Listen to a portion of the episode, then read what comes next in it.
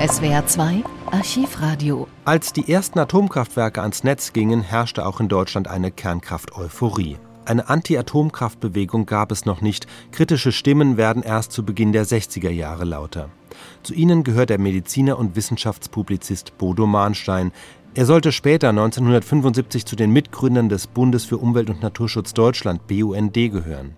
Eigentlich war Mahnstein Frauenarzt, hatte lange vor der Pille Bücher geschrieben über Empfängnisverhütung. Er war auch Pazifist und versuchte in den 1950er Jahren Proteste gegen die Atombombenversuche im Pazifik zu organisieren.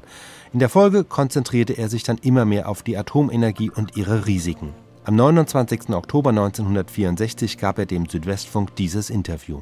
Im Zeitfunk aus Forschung und Technik wollen wir eine Antwort auf die oft mit Sorge gestellte Frage geben.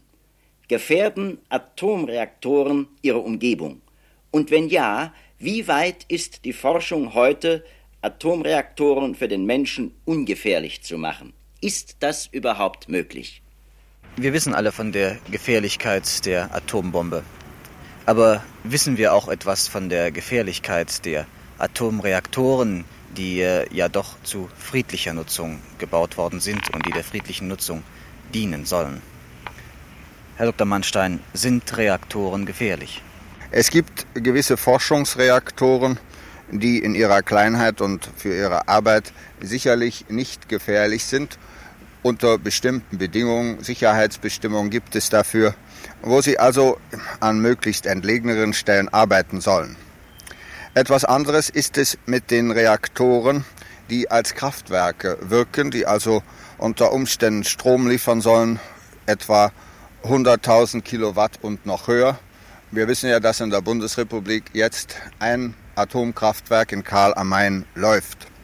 Nun, alle diese Reaktoren und je größer sie sind, bringen selbstverständlich mehr Abfall. Einmal dass äh, bestimmte Stoffe abgegast werden. Zum anderen muss radioaktives Wasser aufbewahrt werden und muss, bis es nachher allmählich abklingt, an bestimmten Stellen gelagert werden. Auch der sonstige Atommüll muss in irgendeiner Form beseitigt werden. Diese Abgase, von denen Sie eben sprachen, die sind radioaktiv. Die sind radioaktiv. Sie werden natürlich durch bestimmte Filter gebracht und es gibt Vorschriften darüber, wie viel man durch das Filter durchlassen kann und wie viel in die Umgebungsluft entweichen darf. Nun wohnen ja in der Umgebung der Reaktoren Leute, Herr Dr. Manschen. Das sind Städte, das sind Dörfer. Und die sind all diesen radioaktiven Abgasen oder aber auch den Abwässern, das sind ja meistens Kühlwässer aus den Reaktoren, die sind äh, diesen radioaktiven Stoffen also ausgeliefert. Da liegt auch unsere große Sorge, weil wir bisher nur Messungen kennen und die sind zum Teil auch sehr unterschiedlich über die Abgase und bestimmte Gase, die herausgegriffen worden sind. Ebenso ist das auch bei den Wässern. Es gibt eine ganze Reihe von Elementen radioaktiver Art, die bisher noch nicht in ihrem sogenannten Biozyklus erfasst sind. Das heißt, wir wissen bisher tatsächlich noch nicht genau, wo bleiben denn nun diese radioaktiven Elemente, wie gehen sie in den Boden, wo schlagen sie sich nieder, welche Pflanzen bevorzugen sie, wie kommen sie durch die Tiere oder durch das Wasser oder durch die Ernährung, schließlich und letzten Endes wieder bis zum Menschen hin. Da sind noch unendlich viele Lücken, gerade bei diesem Biozyklus. Hat man äh, vielleicht Untersuchungen oder Versuche gemacht, inwieweit sich radioaktive Dosen beim Menschen halten? Man kann das auch so nicht sagen, äh, dass sich Dosen halten, sondern es gibt für jedes Element eine bestimmte Toleranzdosis. Die Toleranzdosen sind aber bisher auch noch viel zu wenig und auch vor allen Dingen viel zu wenig lange erprobt, dass man sagen kann, hier ist eine äh, echte Festlegung von bestimmten wissenschaftlich gesicherten äh, Maßstäben. So kann man das nicht sagen. Wir haben es immer wieder erlebt, dass bestimmte Toleranzdosen verändert werden mussten, dass sich die internationalen Behörden damit zu befassen hatten. Jetzt muss also wieder die Toleranzdosis herabgesetzt werden. Das ist praktisch bei sämtlichen strahlenden Stoffen geschehen. Aber die äh, radioaktiven Stoffe, die speichern sich ja im Körper, auch wenn die Toleranzdosen zunächst mal den äh, radioaktiven Stand bei den Menschen recht niedrig erscheinen lassen. Im Laufe der Jahre nimmt das doch immer mehr zu wahrscheinlich. Äh, das ist ja richtig, wie Sie das sagen. Es speichert sich im Menschen deshalb besonders, weil durch den sogenannten Biozyklus, selbst wenn Sie also die verschiedenen radioaktiven Stoffe sehr verteilt sowohl in den Boden wie auch in das Wasser hineingeben, dann speichert sich zuerst einmal, sofern der Mensch es nicht direkt einatmet, wie bei heißen Teilchen und so weiter, davon haben Sie sicher gehört, dann speichert es sich durch die Nahrung in ihm. Es wird eine bestimmte Anzahl von radioaktiven Elementen, am bekanntesten ist ja das von dem Strontium 90, geht eben durch die Darmwand hindurch und speichert sich schließlich im Knochen. Und auch da ist wieder ein sehr großes Problem, weil es sich ja nicht gleichmäßig speichert, sondern weil es zu ganz bestimmten umschriebenen Konzentrationen kommt, die wir im Einzelnen auch bisher nicht ganz genau festlegen können. Herr Dr. Manschan, das war bislang mehr oder weniger eine schleichende Wirkungsweise der Atomenergie. Die Gefahr äußert sich auch in sehr viel drastischerer Form. Man hat schon viel oder man hat leider nicht so sehr viel, wie es eigentlich nötig wäre, von äh, Reaktorexplosionen gehört. Ich erinnere an Windscale. Sind diese Reaktorexplosionen auch heute noch möglich, dass ein Reaktor eben durchbrennt? Äh, man bezeichnet es immer äh, nicht als Explosion, weil es nicht im herkömmlichen Sinne eine Explosion ist bei dem Reaktor. Wenn der Reaktor durchbrennt, dann gehen eben tatsächlich wohl einzelne Wände und Betonschichten trotz aller Sicherungen äh, auseinander und dann kommen radioaktive Stoffe teils in Gasform, teils aber auch in äh, Form von Flüssigkeiten in die Umgebung. Und sie können also weithin äh, das ganze Land verseuchen. Es gibt darüber genaue Aufstellungen, die einige hm, Amerikaner und Engländer gemacht haben, inwieweit ein Reaktor das Land verseuchen kann. Es dürfte für Sie vielleicht interessant sein, äh, dass wir sogar hier in Deutschland das Jod 131 und andere Stoffe nachgemessen haben, als der Reaktorunfall in Winskiel gewesen ist. Leider sind auch da, da haben Sie recht, die freimütigen Erörterungen, wie wir sie zum Teil aus den angelsächsischen Ländern kennen, wenn auch manchmal etwas verspätet, aber da wird wenigstens drüber gesprochen. Das ist etwas, was wir hier wirklich vermissen. Diese freimütige Erörterung von Gefahren, die ja ohne Zweifel mit dem Reaktorbau äh, verbunden sind, insbesondere da wir hier in einer sehr viel echt dichter und enger besiedelten Umgebung leben und nicht so günstige Gelegenheiten haben wie zum Beispiel in den USA oder auch in Russland. Gäbe es eigentlich ungefährlichere Möglichkeiten der Kernspaltung? Wir haben selbstverständlich noch, äh, Sie meinen jetzt, ob es noch äh, Energie, andere Energiemöglichkeiten äh, gibt. Die, äh, man kann nicht sagen von der Kernspaltung her, äh, man versucht ja jetzt Kernfusion äh, zu machen, die wahrscheinlich aber doch noch eine Zeit lang in Anspruch nimmt. Aber wo Sie ja wohl darauf hinaus wollten, war, gibt es nicht noch andere Energieformen? Und das ist ja ganz klar.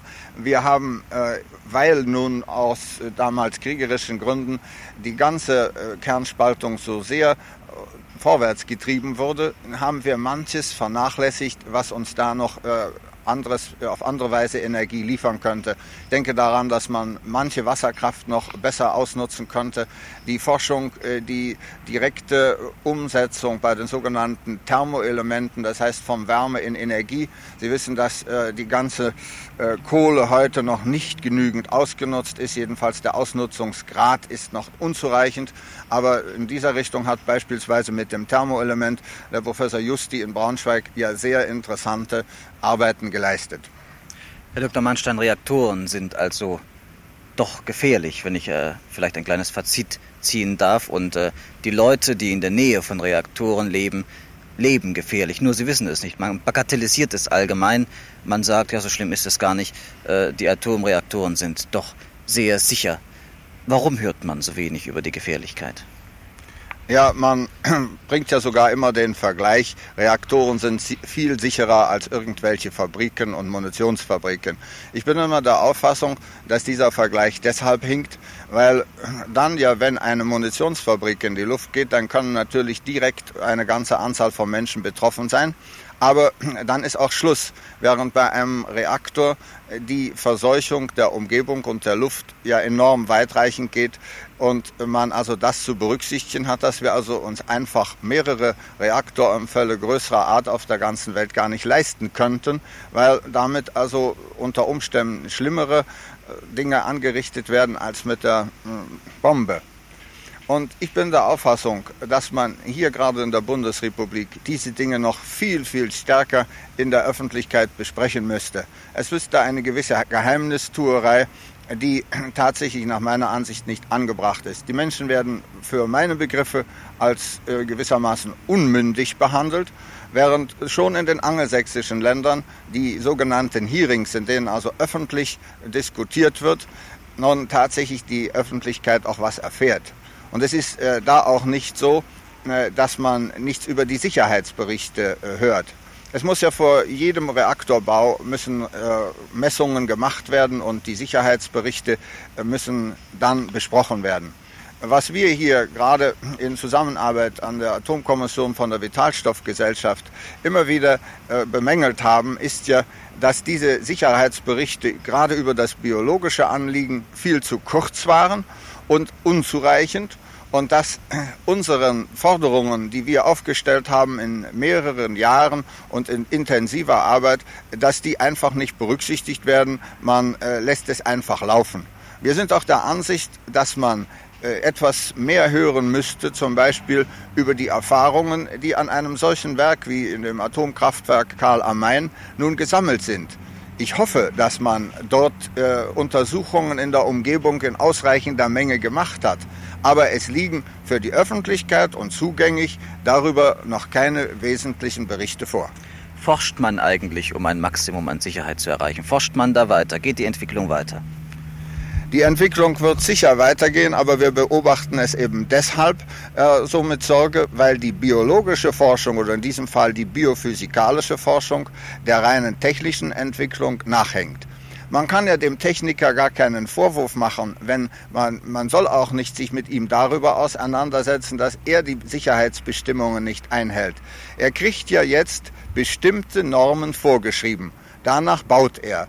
Und diese Normen sind aber leider nicht so, dass sie uns nach unserer Auffassung biophysikalisch genügend gesichert erscheinen. Man kann also nicht direkt dem Techniker einen Vorwurf machen, sondern man muss den Vorwurf den Stellen machen, die zu wenig für die biophysikalische Forschung tun.